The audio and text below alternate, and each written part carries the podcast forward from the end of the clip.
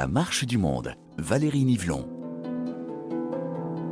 Bienvenue dans votre émission consacrée chaque semaine aux femmes et aux hommes acteurs et témoins de l'histoire du monde.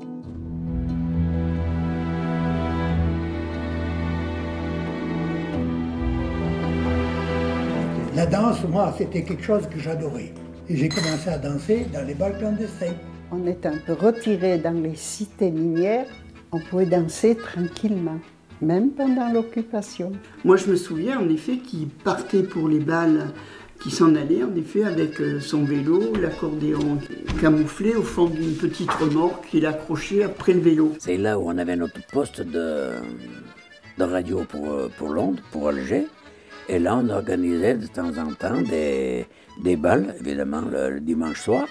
On peut dire que la jeunesse du, du plateau, et même du Royan, montait au bal clandestin.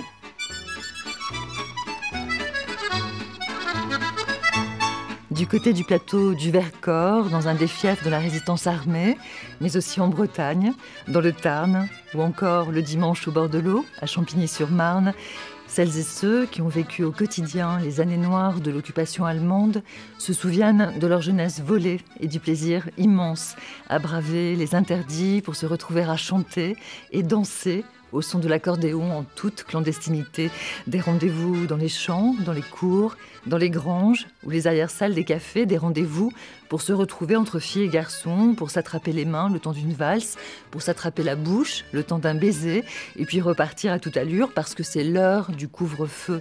Mais si les balles de campagne étaient interdits, il existait d'autres façons de danser sur la collaboration. Il y avait des balles qui n'étaient pas interdits, qui étaient organisés par les légionnaires de Pétain. Les jours de, fête, les jours de... Eux, ils continuaient à vivre comme ils vivaient auparavant. Ils, ils faisaient leur bal, ils faisaient leur... Mais euh, on allait aussi à ces balles-là. On allait aussi à ces balles-là, nous dit Maurice Renaudat, à l'époque ouvrier agricole dans le Berry, danseur et résistant, puisqu'il faisait partie des FTP, les francs-tireurs partisans. Mais pourquoi les balles étaient-ils interdits, tandis que les dancings restaient ouverts à Paris? Que nous racontent ces autorisations et ces interdictions sous la collaboration et le régime de Vichy? Quelle idéologie défend le maréchal Pétain, chef de l'État français, dans une France qui n'est plus républicaine depuis juillet 1940 Et aussi, quel intérêt représentaient les balles clandestins pour les résistants? Autant de questions à revisiter 80 ans après les faits au son de l'accordéon du musicien Raphaël Chotard et des interventions de l'historien Jean-Paul Lemaguet, de l'archiviste Manuel Mingo-Niquez, du musée de la résistance nationale à Champigny-sur-Marne et de notre fidèle historien Laurent Douzou. Bonjour à tous. Bonjour. Bonjour. Et bonjour, Laurent Douzou. Bonjour. Vous êtes euh, historien, spécialiste de la résistance et co-auteur aux éditions du Seuil de l'ouvrage collectif La lutte clandestine. J'aimerais tout d'abord, Laurent, que l'on revienne sur la situation de la jeunesse pendant l'occupation allemande et pendant la collaboration. Qu'est-ce qui a le plus euh, changé dans la vie quotidienne pour les jeunes filles, pour les jeunes garçons à l'époque? Ce qui change le plus, c'est qu'ils habitent un pays défait qu'ils sont très solidement encadrés par le nouveau régime, l'État français du maréchal Pétain, et que leur euh, espace de liberté se réduit comme peau de chagrin. Et que matin, midi et soir, on leur serine qu'il faut euh, accepter la contrition, que si on en est là, c'est parce qu'on a fauté. Le maréchal Pétain dit à de nombreuses reprises Nous avons souffert, nous souffrons, nous souffrirons encore. Et souvent, plus souvent, il dit Vous avez souffert vous souffrez, vous souffrirez encore. Donc c'est une, espèce de, catéchisme euh, de la douleur, de la contrition. Et c'est pas facile du tout d'être jeune à cette époque-là. Je ne parle même pas du moment où le service du travail obligatoire va intervenir et va contraindre un certain nombre de, de jeunes à tenter d'y échapper, à donc à former les premiers maquis. Mais même avant ça, c'est un temps très difficile. Alors en même temps, Vichy ne cesse d'exalter la jeunesse, mais c'est une jeunesse en carton c'est une jeunesse dont on montre euh, aux actualités euh, cinématographiques euh, la force, la vigueur, combien elle va reconstruire une nouvelle France, etc. Le tout sur un paysage de décombres. Jean-Paul Maguet, vous participez au groupe de travail sur les balles clandestins, coordonné par l'historien Alain Kiléveré. J'aimerais que vous puissiez nous expliquer ce que représentent les balles dans le cœur des Français avant 1939 et l'entrée en guerre.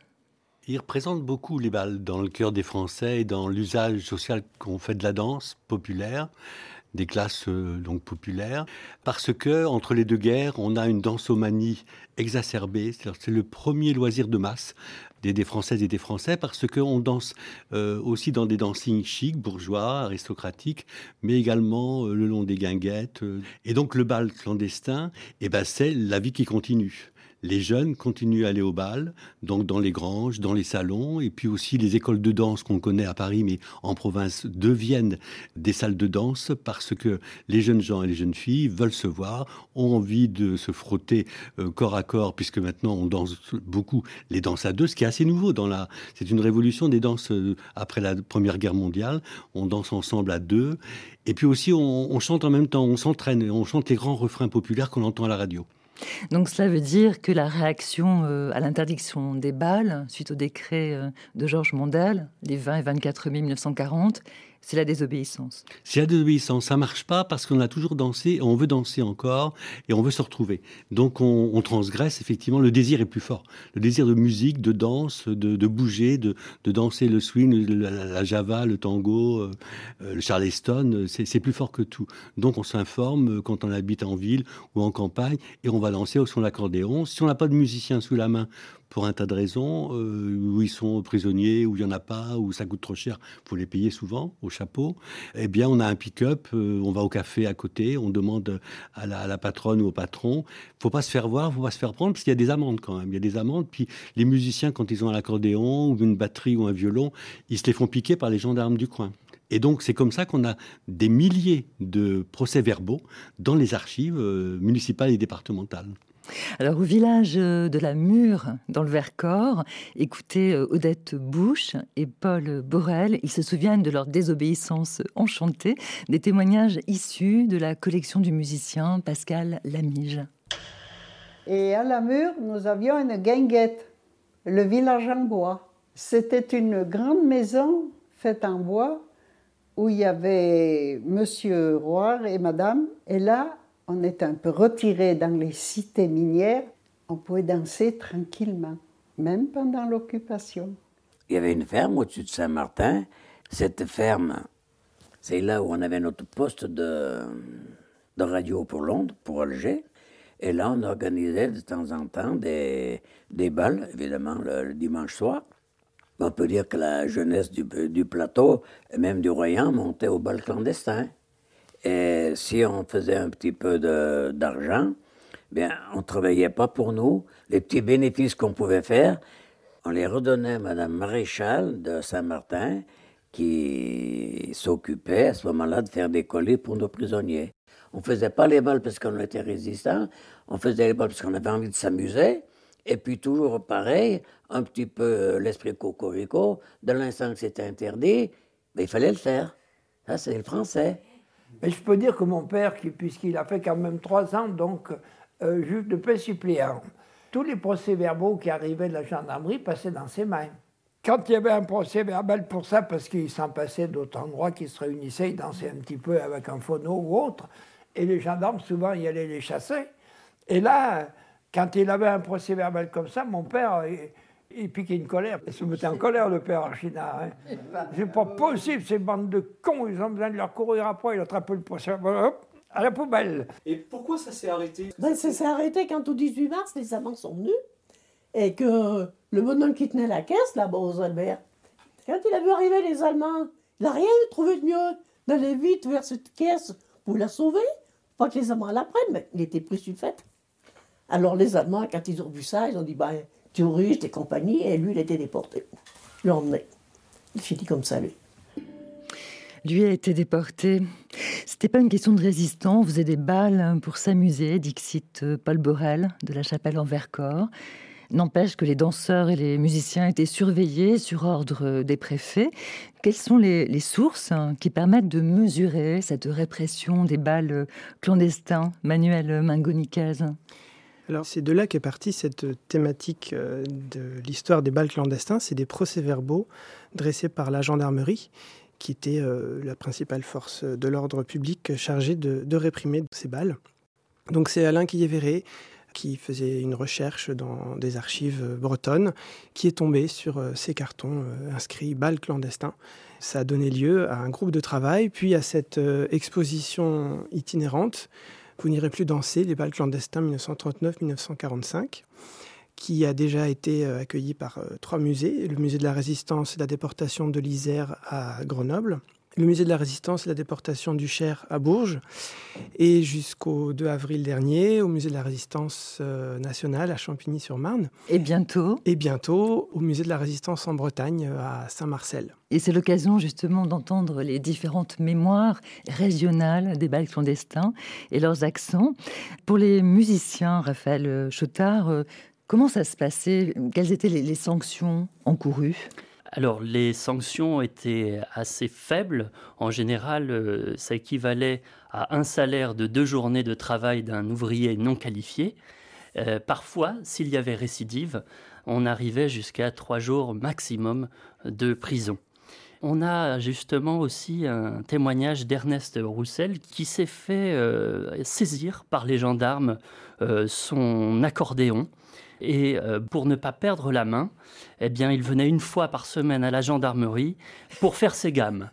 Alors, euh, ce qu'il faut savoir aussi, c'est quand même que euh, l'accordéon, c'est un investissement, puisque c'est 15 000 francs un accordéon neuf, ce qui équivaut à peu près au salaire annuel euh, d'un valet de ferme. Raphaël, les accordéonistes, c'était leur métier hein, de faire danser euh, dans les balles, ce qui n'empêche pas de prendre du plaisir, mais c'était un travail. Alors comment se débrouillaient euh, ces musiciens pendant l'occupation pour pouvoir quand même faire leur travail alors que les balles étaient interdits eh bien, souvent, ils étaient en effet à l'initiative pour euh, organiser des balles, puisqu'ils avaient besoin aussi d'argent, puisque tout était interdit. Et ça se faisait souvent par le bouche à oreille. On était prévenu souvent euh, au dernier moment. Ça circulait un petit peu entre les, les, jeunes. Il y, avait, il y avait beaucoup de, jeunes dans les balles clandestins. Euh, la majorité avait moins de 30 ans. Et donc, ça se déroulait rarement au-delà de 10 km et on prenait souvent le, vélo pour, pour y aller. Euh, il faut savoir aussi que le vélo à l'époque, c'était euh, assez rare et c'était un luxe. Parfois, le, le musicien, lui, était encombré par ses instruments quand arrivaient les gendarmes et se faisait prendre, alors que les jeunes danseurs, eux, euh, pouvaient prendre la poudre d'escampette. Alors vous avez étudié leur répertoire et pendant que vous vous installez pour nous jouer euh, un des morceaux vedettes de ce répertoire des balles clandestins, je me tourne vers euh, Jean-Paul Lemaguet, votre complice, historien, pour évoquer justement ce répertoire très connu des Français, mais pas toujours, de nos chers auditeurs. Comment faut-il imaginer la bande son de ces balles clandestins, Jean-Paul?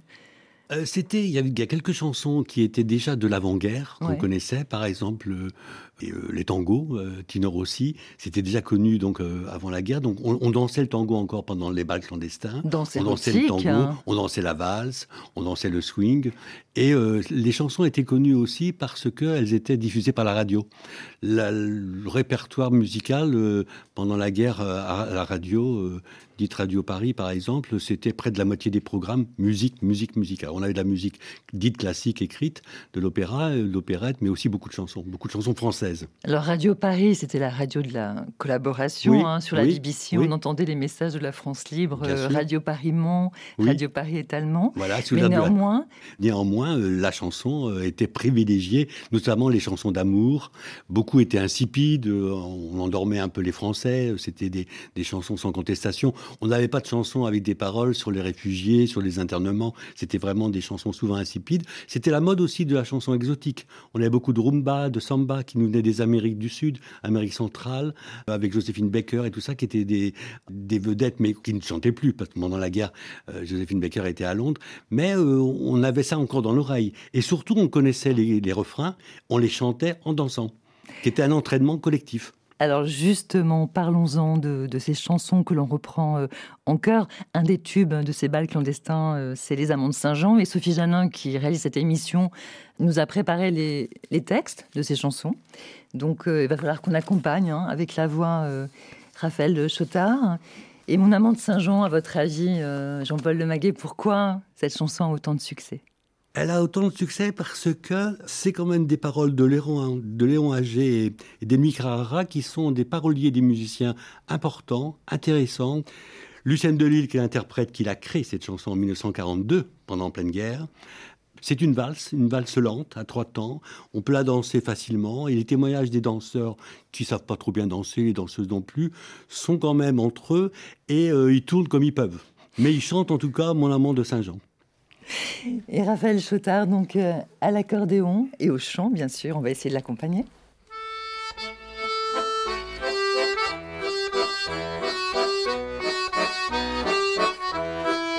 Je ne sais pourquoi d'aller danser à Saint-Jean aux musettes.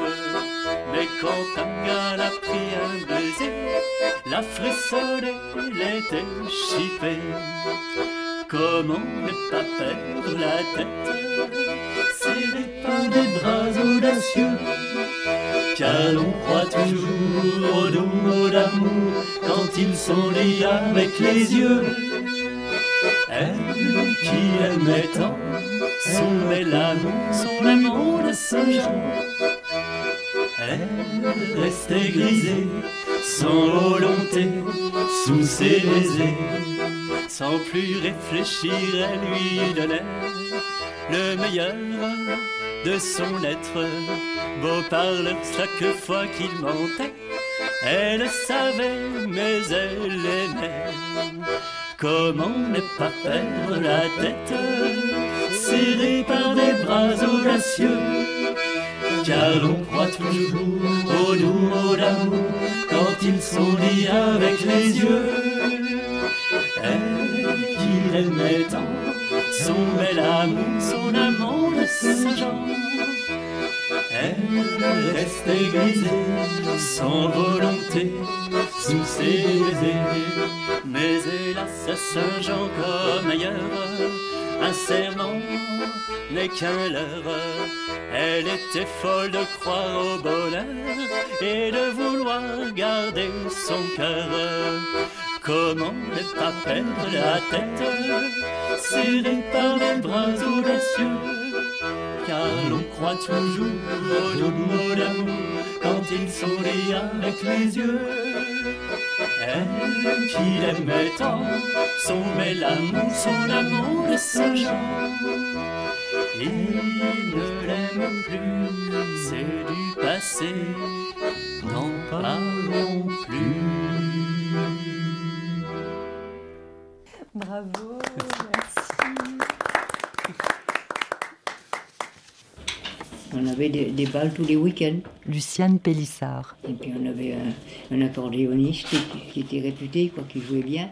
Comment il s'appelait cet accordéoniste? Locatelli. C'était un Italien? Oui. Il était arrivé avant la guerre? Oui, sûrement, oui. Et c'est toujours été lui qui vous a fait danser? Oui. C'était le père d'un des amis des trois qu'on était du trio. Camille Archinard. Qui lui était très bon musicien, c'était un très bon musicien. C'était des Italiens qui étaient venus en 24-25 euh, au barrage à Bouvante. 21. Oui, 21, même avant, ouais. Avec son père, le père de Rocher aussi. Et tous ces Italiens étaient pour, pour musiciens. Hein. Quand j'avais 18 ans, c'était la guerre. Mussolini a déclaré la guerre à la France. Giovanni Veller. Nous, on n'était pas d'accord. La plupart des gens n'étaient pas d'accord. Mais Mussolini croyait que toute l'Italie était fasciste. Mais ce n'était pas vrai. Et on allait danser, on allait à Prunière, dans les baraques des mineurs, en cachette, avec un, accordéoniste qui partait de Saint-Sébastien à pied. Et moi, je partais aussi à pied, avec d'autres copains, naturellement. Et cachette, danser un peu comme on pouvait. Il n'y avait pas qu'en France que la jeunesse souffrait de l'interdiction des balles. C'était également le cas dans l'Italie fasciste de Mussolini pendant la Seconde Guerre mondiale, ce qui nous invite euh, à nous interroger sur l'idéologie du régime de Vichy, incarné par le maréchal euh, Pétain en France, un maréchal Pétain signataire de l'armistice avec euh, Hitler. Avant d'entendre les mots du maréchal Pétain dans son adresse aux jeunes Français, Laurent Douzou, Pourriez-vous nous éclairer justement sur euh, le sens euh, de ce discours où, Pétain prononce euh, cette phrase Le plaisir abaisse, la joie élève, le plaisir affaiblit, la joie rend fort c'est très clairement une condamnation de la République en général et du Front populaire qui est constamment dans le viseur du maréchal Pétain. Donc quand il stigmatise l'esprit de jouissance, par exemple, c'est ça qu'il a en tête. Donc qu'est-ce qu'il faut faire pour être digne de la Révolution nationale? Il faut accepter euh, une vie, comment dire, moi j'allais dire terne, en tout cas, c'est pas ce que dit Pétain, mais une vie faite d'ordre. Le problème, c'est que cette jeunesse ne veut pas se satisfaire de ça et qu'elle va développer ce que Pierre Laborie, l'historien Pierre Laborie, appelait une grammaire du vivre double. Et les balles, c'est très exactement la traduction de ça. Ça veut dire quoi une grammaire du vivre double? Ça veut dire qu'à la fois, il y a des injonctions officielles, vous faites semblant de vous y conformer, et puis il y a toute une vie qui est souterraine, pas nécessairement résistante. Les balles sont interdits, pas nécessairement clandestins, ou ils deviennent clandestins parce qu'ils sont interdits et réprimés. Mais vous avez toujours ce double étage dans la France de Vichy. Et vous pouvez le décliner de toutes les façons. Il y a une zone nord, il y a une zone sud. Il y a à Vichy Et puis a Laval. Et on pourrait continuer comme ça ad nauseam pour dire quoi? Que au fond, il y a toujours, et ça c'est pas propre à la France, c'est propre à tous les pays soumis à un régime autoritaire. Il y a toujours une façade légale. En apparence, on se conforme à ce qu'on attend de vous. Et puis il y a une manière de vivre qui est totalement différente et qui est en quelque sorte euh, sous-jacente, mais que tout le monde partage. Ces balles ne sont pas des balles que personne ne connaît. Dans l'environnement des 10 km dont on parlait tout à l'heure, tout le monde sait. Hein. Mais ce qui est intéressant, c'est qu'il y a un moment où tout le monde sait, où personne ne dit rien. Donc il y a quand même une politique du non-consentement qui est à l'œuvre. On écoute euh, les mots du maréchal Pétain dans son adresse aux jeunes Français. C'est à vous, jeunes Français, que je m'adresse aujourd'hui, vous qui représentez l'avenir de la France et à qui j'ai voué une affection et une sollicitude particulière. Méditez ces maximes. Le plaisir abaisse, la joie élève. Le plaisir affaiblit, la joie rend fort. Cultivez en vous le sens et l'amour de l'effort. C'est une part essentielle de la dignité de l'homme et de son efficacité. L'effort porte en lui-même sa récompense morale, avant de se traduire par un profit matériel, qui d'ailleurs arrive toujours tôt ou tard. Nous ne vous avons pas réunis ce soir pour vous montrer du doigt ou se moquer de vous. Mais en plus d'une occasion de faire un peu la fête en ces temps difficiles, d'insister sur l'importance de la famille. N'oublions pas les paroles du maréchal, la famille est la cellule essentielle et l'assise même de l'édifice social, et c'est sur elle qu'il faut bâtir. C'est pourquoi l'association de protection de la jeune fille et de la femme que je préside souhaite à vous toutes de trouver très vite un mari et un bon. Extrait du DVD de la série Un village français, immense succès d'audience en France, où l'on entend bien le nouveau triptyque, un travail, famille, patrie, qui a remplacé liberté, égalité, fraternité. Et pourtant, depuis l'été 1942 et les premières déportations massives des Juifs, depuis 1943 et l'unification de la résistance à la demande générale de Gaulle, de plus en plus de femmes et d'hommes, juifs, communistes, gaullistes, français, étrangers, se mobilisent contre cette France de la collaboration et contre l'occupant allemand, dansant parfois dans les bras les uns des autres, dans des festivités autorisées. Alors, dans quel cas, Manuel euh, Mingo-Niquez, euh, ces autres balles sont-ils autorisés Où danse-t-on dans cette France de la collaboration? Il fallait que ce soit dans un cadre euh, voilà, autorisé par l'administration. Donc on pouvait demander des, dérogations. Donc ça pouvait se faire pour une, une noce, par exemple, un anniversaire, euh, ou alors vraiment dans un cadre très privé. Et on avait forcément l'autorisation Et pas forcément, mais pas toujours, on n'obtenait pas toujours, donc euh, bah, on s'arrangeait pour faire ça euh, clandestinement, avec la complicité donc du, musicien, par exemple, ou du tenancier d'un café en ville, par exemple, ou le propriétaire d'une grange isolée. Est-ce qu'il y a des lieux formels où ces balles autorisées ont lieu? Effectivement, dans les cours de danse, qui, euh, à la demande des Allemands, sont euh, régularisés. Euh, donc il faut demander une autorisation à la préfecture pour pouvoir ouvrir un nouveau cours de danse. Il y a une limite du nombre d'élèves qui peuvent y assister. Les professeurs doivent avoir un, un, diplôme, alors que bon, on savait très bien, les autorités savaient très bien que les cours de danse étaient des lieux aussi où se donnaient des, des balles clandestins. Par exemple, pouvaient se produire euh, les fameux azous. C'est ce mouvement euh, de jeunesse contestataire euh, sous l'occupation, qui était contre, contre l'occupation, contre la guerre aussi, qui se manifestait par leur apparence. C'est-à-dire Par exemple, les, garçons se laissaient pousser assez les cheveux, beaucoup plus que ce qu'on faisait à l'époque. Ils pouvaient porter des vestes très longues qui descendaient jusqu'aux genoux, les pantalons très courts qui laissaient voir des chaussettes blanches. Euh, les jeunes filles avaient aussi des coiffures euh, très extravagantes, des jupes assez courtes aussi euh, pour l'époque. Généralement, ils portaient des parapluies, toujours fermés, même s'il pleuvait. Et surtout, ils dansaient le swing, qui était donc une danse d'origine, enfin une musique d'origine américaine, un genre de jazz, de ces musiques interdites en quelque sorte par le régime de Vichy des jeunes gens très délurés. Jean-Paul euh, Le Maguet, euh, ces balles clandestins, on l'entend à travers ces merveilleux accents euh, de nos régions de, France, souvent avaient lieu à la campagne. À Paris, il y avait des dancings qui étaient autorisés.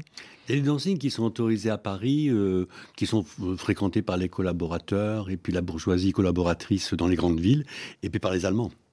Donc là où il y a les Allemands, les officiers allemands en masse, où ils sont des centaines dans des cabarets, dans des dancings, les Français n'y vont pas, n'ont pas envie d'y aller. Mais effectivement, les, Allemands dansent euh, avec euh, des Allemandes, puisqu'il y, y, a des militaires allemandes femmes qui, sont là dans les places et dans les commandes tours. Et puis il y a, euh, il y a des Françaises qui sont dans la collaboration.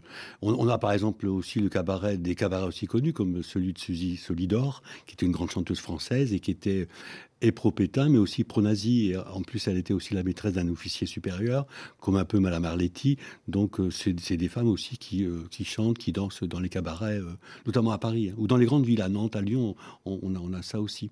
Et on a des, des grands orchestres, du coup, qui se retrouvent. Oui, comme ouais, comme l'orchestre de Raymond Legrand, par exemple. Hein, l'orchestre de Raymond Legrand. Ouais, de, le papa de Michel Legrand, qu'on connaît bien, qui est décédé récemment et qui était un musicien. Raymond Legrand était un, un très grand musicien et compositeur, et qui avait des grandes des orchestres aussi un peu jazzy. Il y en avait d'autres, mais les autres, euh, quelquefois, se sont exilés d'ailleurs. Hein, ou ont été bloqués avant la guerre en 1939.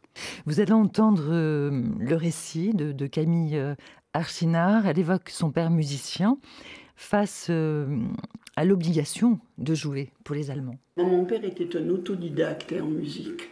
Il, il, avait appris la musique tout seul. Mais chez mes grands-parents, c'était paternel. Tout le monde jouait un instrument. Tout le monde. Mon père, c'était le virtuose euh, de la famille, de l'usine Mogène, dont il était un des, à la fois des employés, mais aussi un des porte-drapeaux à ce niveau. Il a participé à des balles, d'abord parce qu'il y avait d'autres copains comme lui qui jouaient aussi. Et puis parce que les balles, les balles populaires, eh ben, c'était comme le nom l'indique populaire, et qu'à l'époque il y avait énormément, énormément de balles un petit peu partout. C'était la seule distraction de la jeunesse, il faut bien dire ce qui est. Moi je me souviens en effet qu'il partait pour les balles, qui s'en allait en effet avec euh, son vélo, l'accordéon qui était dans, une, une, un sac en cuir, camouflé au fond d'une petite remorque qu'il accrochait après le vélo. Par contre, je sais qu'une fois, il a été, réquisitionné pour aller une nuit, pour aller jouer à l'hôtel moderne. Et c'était là où il y avait entre autres une partie des, euh, de l'état-major allemand qui occupait Tulle et qui logeait là. Il avait donc été réquisitionné pour toute une soirée pour aller jouer. Et euh, il avait eu la peur de sa vie, il était rentré très tard le maire, 5 ou 6 heures le matin. Il avait dit à ma mère, si je dois y revenir, je préfère me couper une main. Parce qu'ils avaient énormément bu, ils étaient sous. Je pense que ça devait être au, cours de l'hiver 44. La douleur du père de Camille Archinard, réquisitionné pour faire danser les, les Allemands, un souvenir euh, extrêmement traumatisant, euh, raconté par, euh, par sa fille. Ça se passe dans la ville de Tulle, ville occupée bien sûr, hein, comme toute la France. Quelle est cette expérience qui est décrite ici, Jean-Paul Lemaguet? Oui, c'est arrivé à pas mal de musiciens, plus qu'on ne le croit. on n'a pas tellement d'informations non plus fiables ou archivistiques ou vérifiées. C'est des témoignages oraux. Euh, Il n'y a pas tellement d'enquêtes de fait. Nous, là, l'exposition et le travail qui est fait, il est fait depuis une dizaine d'années, donc c'est encore récent. On n'a pas euh, tous les matériaux pour le dire, mais on remarque quand même dans les témoignages qu'on a et les gens qu'on a pu interviewer, notamment des, musiciens, que effectivement, euh, on les oblige très souvent, les Allemands ou même la préfecture, à, jouer dans, dans, dans, des balles devant les Allemands. Ben, c'est le cas, par exemple, je, pensais à ça, à Django Reinhardt, par exemple. Django Reinhardt, qui, qui était zigane, et qui a dû fuir, qui a dû s'exiler euh, en 43-44 euh, parce qu'il était menacé, a été obligé plusieurs fois de jouer aux Folies Bergères. Il jouait souvent aux Folies Bergères à, au Paris. à Paris et au Casino de Paris.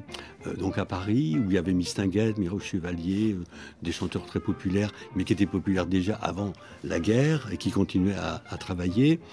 Et Django Reinhardt a dû jouer plusieurs fois, euh, comme ça, forcer euh, sa musique zigane. On lui disait pas trop de jazzy, pas trop de zigane, mais parce que euh, il y avait aussi des, des, Français qui voulaient le voir. Donc il continuait. Mais il s'exilait puisqu'il savait qu'il était menacé. Les ziganes étaient menacés puisque étaient déportés ou internés. Absolument, lorsqu'on sait que les nazis ont exterminé les, les juifs d'Europe, mais aussi ont, ont traqué les tziganes oui.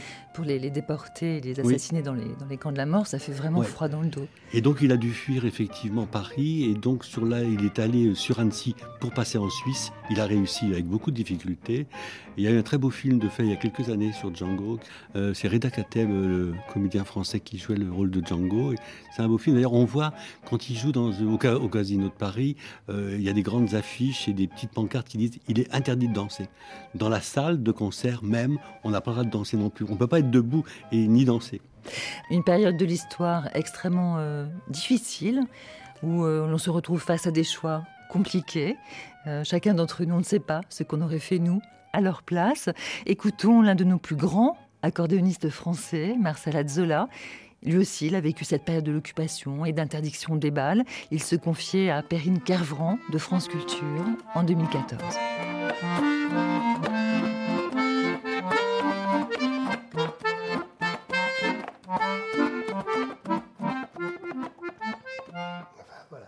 Pour moi, c'était faire Enfin, je ne pouvais pas faire autrement. Il fallait bien que je paye mes leçons et puis je voulais continuer à vivre.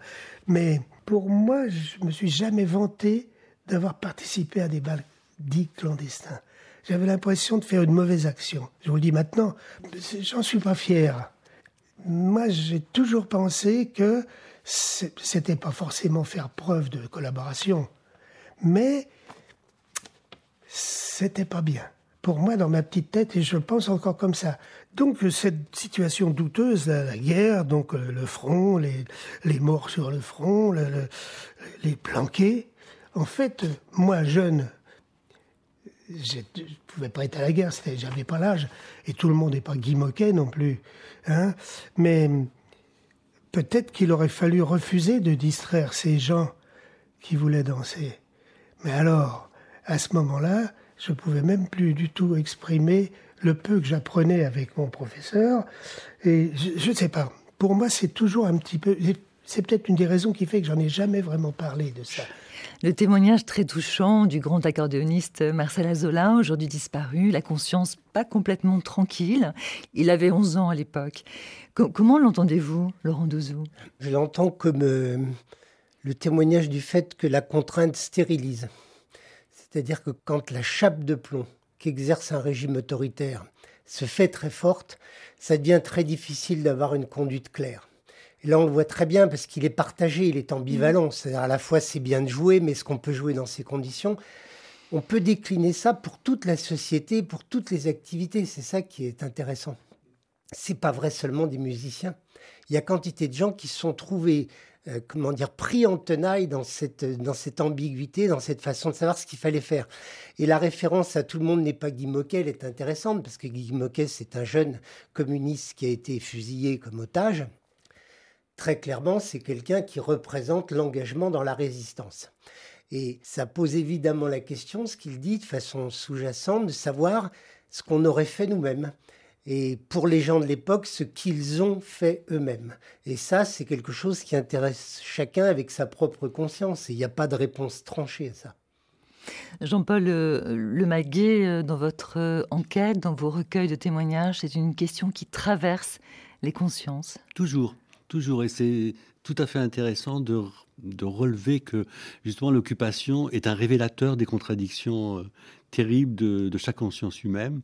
Et pour le musicien ou le danseur, mais pour le musicien c'est vrai, et euh, d'autant que le musicien est souvent public, il fait de la scène, il est connu, de la radio, du cinéma. Le cinéma s'empare aussi de la chanson euh, depuis le, cinéma parlant de 1927. Et le cinéma est très populaire euh, avant la guerre, encore plus pendant la guerre. Il n'est pas très cher. C'est un loisir aussi qui substitue quelquefois au concert et à, la danse. Et il n'est pas très cher. Les salles sont chauffées l'hiver et on n'a plus de charbon chez soi, donc c'est pas mal. C'est une contradiction. Euh, implacable, et, insoluble, sauf peut-être chez les gens qui ont une conscience politique. Alors je pense, on a parlé de Marcel Azola, c'est un bon exemple. En plus, c'est un, un super musicien, créateur, compositeur. Et euh, on a aussi André Verschuren, qui est accordéoniste et qui est lui d'origine euh, flamande belge, et qui est une famille de militants et qui sont tous accordéonistes, une famille qui vient à Paris pour vivre de l'accordéon. Et donc, ils sont pris par l'occupation, ils font des bals clandestins. Et c'est vrai que jouer de la musique, danser pendant l'occupation, alors que c'est interdit, parce que les rassemblements sont interdits. On ne peut pas être plus de trois ou quatre dans la rue. C'est un rassemblement, il ne faut pas. Euh, Est-ce que c'est un accommodement?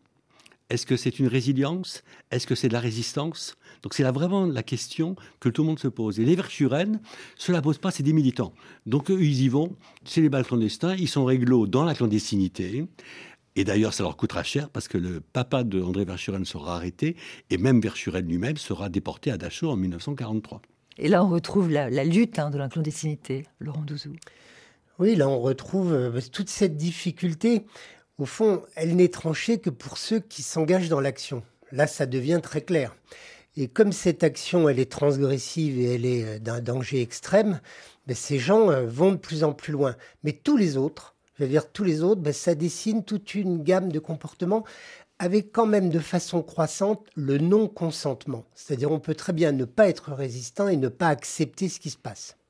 Alors en hommage à nos chers euh, accordéonistes, Azzolin, Verschuren, on vous écoute, Raphaël Chotard, dans votre interprétation de la Java bleue, autre tube de ces bals clandestins.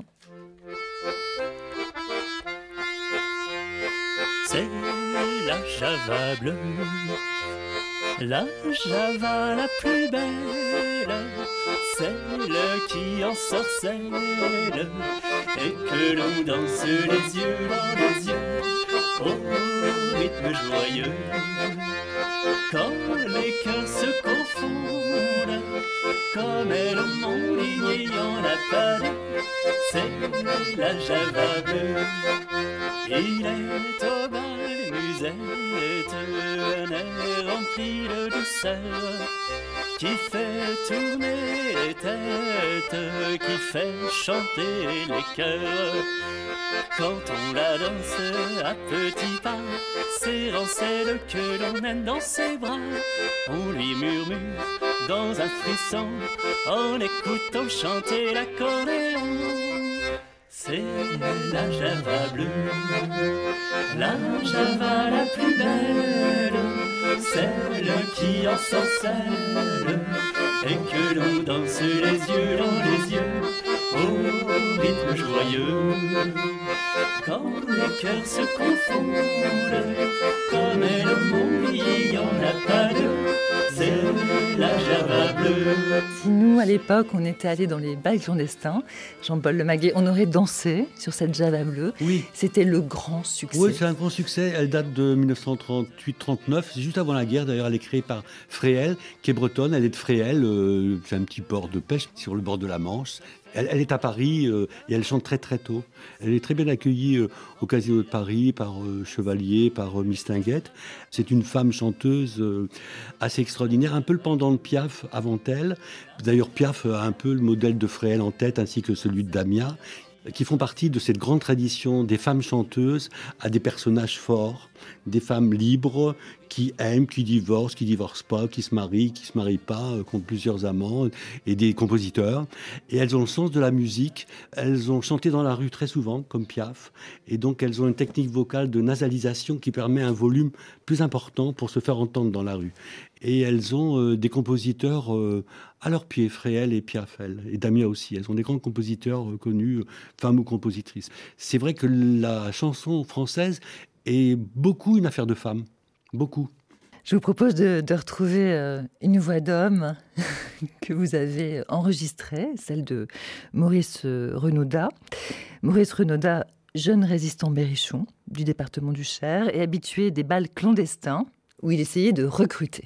Il y avait tous les jeunes qui étaient dans les fermes aux environs parce que à l'époque, dans les fermes, toute la jeunesse de la, commune, et j'étais présent. Hein, il y avait du travail dans les fermes. Et puis alors, euh, notamment à partir de 1943, il y avait des jeunes qui se cachaient pour ne pas aller au STO et qui travaillaient dans les fermes. Euh, les paysans les acceptaient, ils ne les payaient pas, ils travaillaient, ils leur donnaient à manger, et ça c'était comme ça. Ils risquaient gros d'ailleurs les uns les autres, hein, y compris les, paysans qui les cachaient. Dans les bals clandestins surtout, comme j'appartenais à la résistance, on veillait, on disait rien, on laissait penser tous les jeunes qu'on connaissait. On savait un peu ce que les, jeunes pouvaient penser. J'avais pour mission justement de contacter, de contacter ces jeunes qui avaient refusé le STO pour euh, les entraîner dans la résistance, quoi, et pour qu'ils participent à la libération. Alors, il y en a un certain nombre que j'ai contactés comme ça, par les balles. Un de mes bons copains, euh, il se mariait d'ailleurs avec la fille euh, du paysan chez qui il était. Et il est rentré dans la résistance euh, sans aucun problème.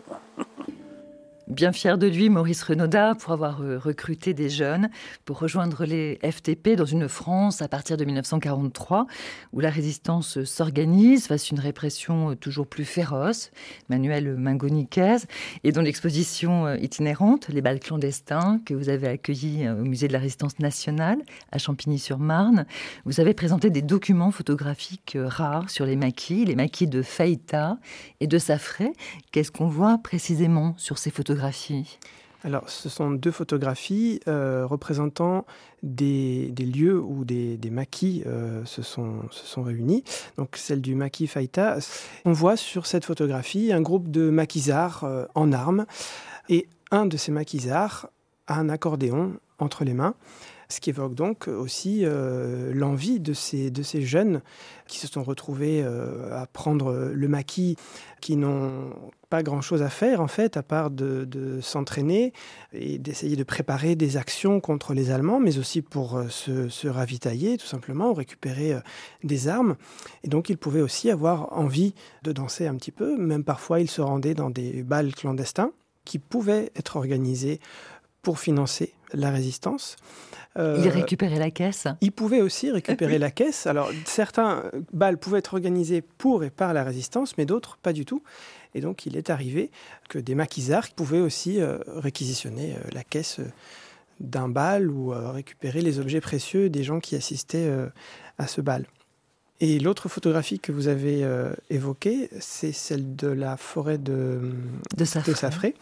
Ce sont des photos tout à fait inédites de balles clandestins dans une clairière, dans cette forêt euh, de, de Safré, prise en juin 1944, et où il y aura un, massacre de, maquisards euh, fait par les Allemands, par les SS.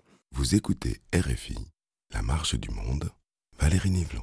Dans cette clandestinité, on chante quand on n'a pas d'instrument, on joue, quand on a un accordéon, parfois même on a une batterie, là c'est Byzance. Mais c'est intéressant de revenir aussi sur les, paroles mêmes interprétées euh, dans ces balles. Et pendant d'ailleurs que Raphaël Chotard se prépare pour nous présenter une version détournée de la Java bleue, j'aimerais euh, que l'on parle justement par exemple de cette fameuse chanson, ça fait d'excellents français, ou encore des paroles détournées euh, de ces chansons qui sont interprétées dans ces bals clandestins. Jean-Paul de Maguet. Il n'y en a pas tant que ça finalement. Il n'y en a pas tant que ça. Euh, des chansons détournées, des chansons.